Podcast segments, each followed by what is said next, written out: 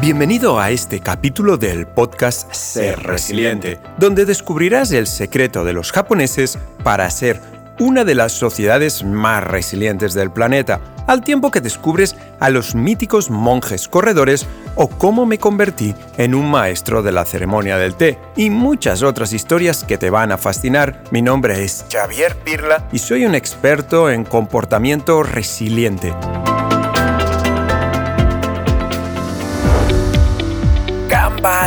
Los japoneses son gente excepcional.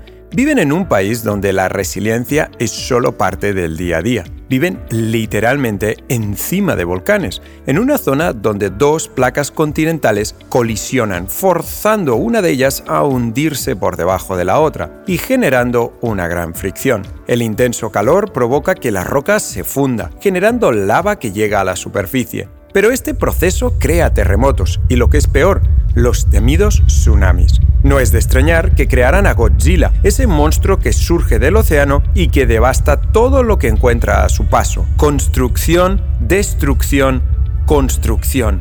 Un ciclo que los japoneses tienen integrado en su cultura. Sin ir más lejos, Tokio es la única ciudad del mundo que ha quedado arrasada por el fuego dos veces en menos de 25 años.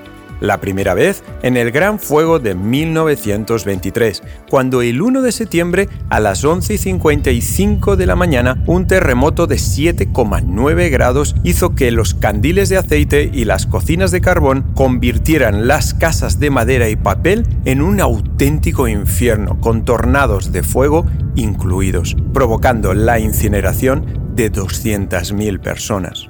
La segunda fue en la noche del 9 al 10 de marzo de 1945, donde 279 bombarderos B-29 arrojaron 1.700 toneladas de napalm sobre la población civil, causando un incendio que mató a 100.000 personas en el ataque no nuclear más destructivo de la historia de la humanidad.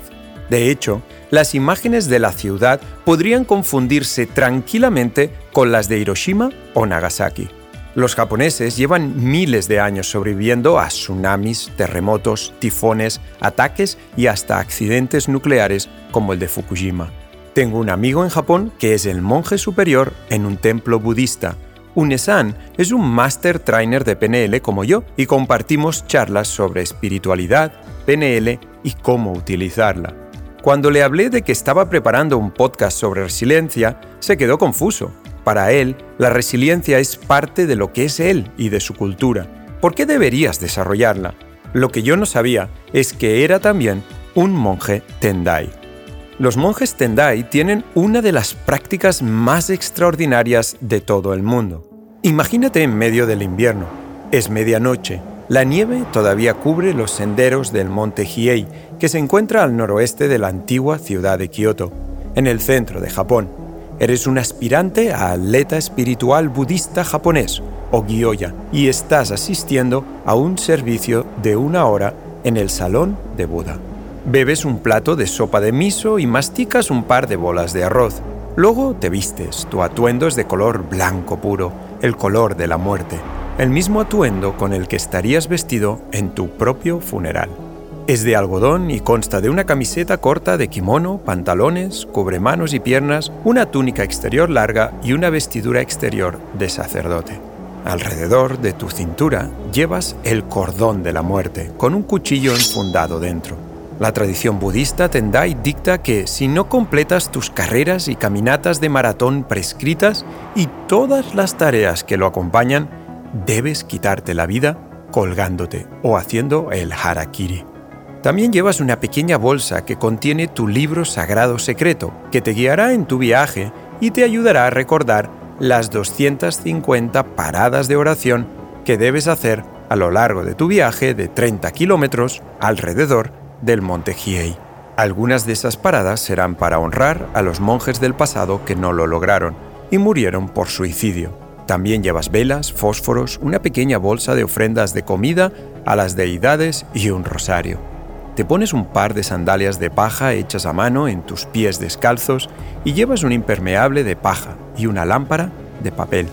En tiempo tormentoso, la lluvia destroza las sandalias en un par de horas, apaga los faroles, lava los recorridos y empapa hasta los huesos al corredor espiritual del sendero. Eres uno de los monjes corredores del monte Hiei y esta será solo la primera de 100 noches sucesivas en la que te levantarás a la medianoche, asistirás al servicio y comenzarás tu maratón de correr o caminar el Kagioyo alrededor del monte Hiei, completando la ruta entre las 7 de la mañana y las 9. La única variación en la prueba de 100 días será una carrera especial de 50 kilómetros a través de Kioto, sin poder dormir en toda la noche.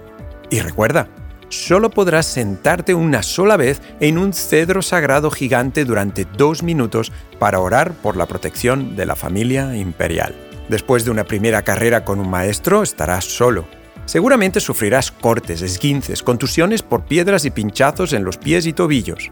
Puedes tener fiebre, experimentar dolor de espalda y cadera, desarrollar hemorroides, diarrea, sufrir deshidratación por congelación y hambre. Pero alrededor del día 30, según los relatos de los predecesores, tu malestar disminuirá a medida que tu cuerpo se adapte al dolor y a la tensión. A los 70 días de correr o caminar, tu paso será suave, con la cabeza y hombros erguidos, la espalda recta, nariz y ombligo alineados. Pero cuidado, esta prueba para llegar a la iluminación es solo el principio, ya que el proceso completo implica siete años más y se vuelve progresiva e increíblemente más difícil. Desde 1885, solo 46 monjes maratonianos han completado el viaje opcional y voluntario de mil días haciendo 900 maratones en los siete años que deben estar sin contacto con la familia y sin salir del monte Hiei y con carreras cada vez más largas. Y cuando llegues a la carrera 700, tendrás que pasar el Doiri, siete días y medio sin comida, bebida o sueño en una postura erguida. Si sobrevives a esta prueba, que te lleva al borde de la muerte y por lo tanto a la máxima apreciación de la vida, habrás alcanzado el nivel budista de santo maestro de la práctica severa, Ogyoman Yari. Mi amigo Unesan lleva a cabo rituales de resiliencia más cortos, a los que cualquier persona lo suficientemente valiente para aguantar horas debajo de una cascada helada puede hacer. Esa es la visión japonesa de la resiliencia. La resiliencia solo emerge de la persona, no se entrena. Lo que pasa es que quizás la metodología sea un poco extrema para todos nosotros, amantes de Netflix, Amazon y de los gimnasios con aire acondicionado. Siempre he sido un gran admirador de la cultura japonesa. Lo reconozco, soy un poco friki, ya que desde hace 20 años como con palillos, tomo solo té verde japonés y cultivo bonsais. Correr con sandalias ya es algo habitual para mí, y de hecho aún recuerdo la cara de sorpresa de los propios japoneses viéndome correr por Osaka, Tokio o Kioto. Claro, que las mías no son de paja, sino una versión moderna de las sandalias de otros grandes corredores, los indios Tarumara de México en la Sierra Madre, que corren decenas de kilómetros como el que va a buscar el pan a la vuelta de la esquina. Pero esta será otra historia para otro día. Supongo que me gusta tanto la cultura oriental porque conecto con su esencia, minimalismo y enfoque al proceso esa es una gran diferencia con nosotros. Somos una sociedad del logro, donde lo que cuenta es lo que alcanzas. A las personas se las mide por sus éxitos, cuando este concepto es prácticamente irrelevante en las culturas orientales ancestrales. Lo importante es el camino o do, de ahí que el Chu-Do, el Taekwondo y muchas otras artes marciales lleven incorporado el do o camino. No se trata de tener un cinturón negro, sino de andar el camino, de regirse por los valores marcados, por la tradición, de mejorar y sobre todo, de nada sirve luchar si no se hace con honor. Un día andando por Jinza, el equivalente a la quinta avenida de Tokio, y mientras pasaba por delante de la joyería Tiffany's, me encontré con un monje vestido todo de naranja y con un gran sombrero de paja andando a 20 pasos por hora. Era el Kinin, o meditación andante, una práctica donde lo importante es enfocarse en el proceso y cultivar la paciencia. Es el modo de desapegarse de la meta, del logro u objetivo. Yumi-san es mi maestra de la ceremonia del té. La conocí en uno de mis cursos en Osaka, sin saber que era una de las mayores expertas en tradiciones japonesas y campeona del concurso de velocidad a la hora de vestir a un hombre con el kimono ceremonial.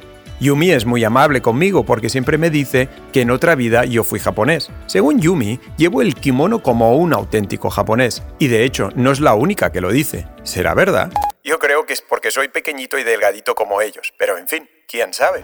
Aprender la ceremonia del té es un acto de paciencia y de mindfulness al mismo tiempo. Toda tu atención tiene que estar puesta en cada elemento, en cada movimiento, en cada paso hecho a la perfección. Beber el té es solo la excusa. Lo importante es el proceso. Ella siempre me dice que los occidentales no tenemos paciencia y que nos perdemos el cómo por querer el qué. Recuerdo entrenar con ella durante una hora cómo doblar el pañuelo con el que se limpia la taza donde se muele el té matcha. ¿Quién tendría la paciencia en el mundo de Netflix o de Amazon? Si la sociedad japonesa es tan resiliente es porque han sabido encontrar el cómo en las cosas, hacer lo importante y conectarse con lo que para ellos es esencial. Nosotros, en cambio, estamos tan obsesionados por hacer cuanto más mejor que perdemos la esencia y, en parte, el sentido. Ser resiliente no es solo sobrevivir, sino crecer y, quién sabe, quizás hasta trascender como los monjes Kyoya del monte Huey. Ser resiliente es enfocarse en tus valores, respetarlos, ser íntegro y darte cuenta que tu conexión y fuerza nace de tu convicción. En conclusión, ¿qué podemos aprender de los japoneses? Hay siete aprendizajes a hacer sobre la resiliencia en la cultura japonesa. 1. Ciclo, construcción, destrucción, construcción. Este ciclo forma parte tan integral de su cultura que, en las empresas japonesas, las personas a menudo se transfieren a diferentes partes de la empresa con la intención de ayudarlos a aprender diferentes aspectos del negocio, porque, en definitiva, es la esencia de la cultura japonesa, el proceso de derribar y reconstruir. Esta filosofía de construcción, destrucción, construcción está asociada a una cultura que valora la responsabilidad personal, la diligencia, la humildad, el sentido de pertenencia y la contribución a una comunidad. 2. Cae siete veces, levántate ocho. Según un proverbio japonés, Nana Korobi Yaoki, literalmente siete caídas, ocho levantándose, los japoneses saben que no importa cuántas veces te derriben, te levantas de nuevo. Si al principio no tienes éxito, inténtalo de nuevo. Y no debes hacerlo solo una vez, sino varias veces. Esta ética de recuperación la puedes encontrar en su educación, en los negocios, los deportes y las artes marciales. 3.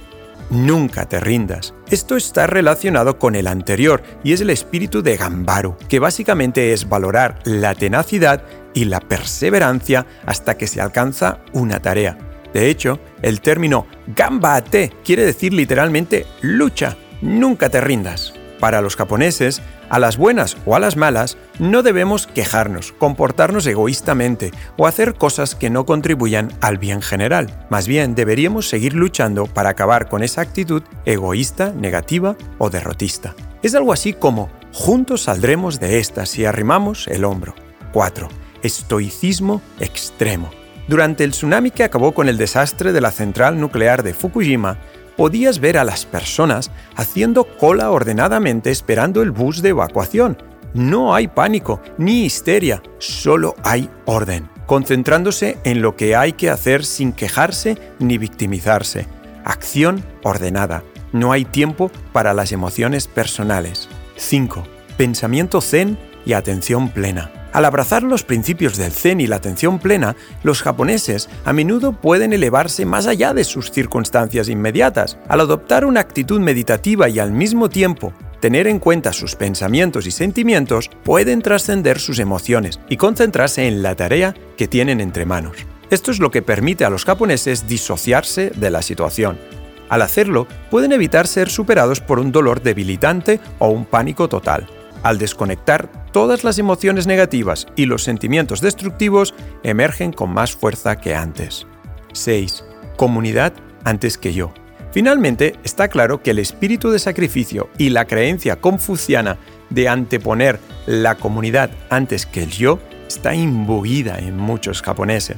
Los heroicos trabajadores de la planta nuclear de Fukushima, conocida como Fukushima 50, han demostrado claramente esta virtud, al estar dispuestos a entrar en un peligro eminente a pesar de conocer los enormes riesgos en los que se están poniendo. Esta creencia abnegada es muy noble y digna de ser imitada. En definitiva, la cultura japonesa, como decía mi amigo Unesan, es resiliente y por lo tanto, para ellos, la resiliencia es una parte inseparable de su ser. ¿Para qué desarrollarla cuando forma parte de ti? ¿Qué vas a hacer tú para desarrollar la tuya? ¿Ya has escuchado el resto de capítulos de la serie? Seguiremos hablando de muchísimas más cosas para ser resiliente.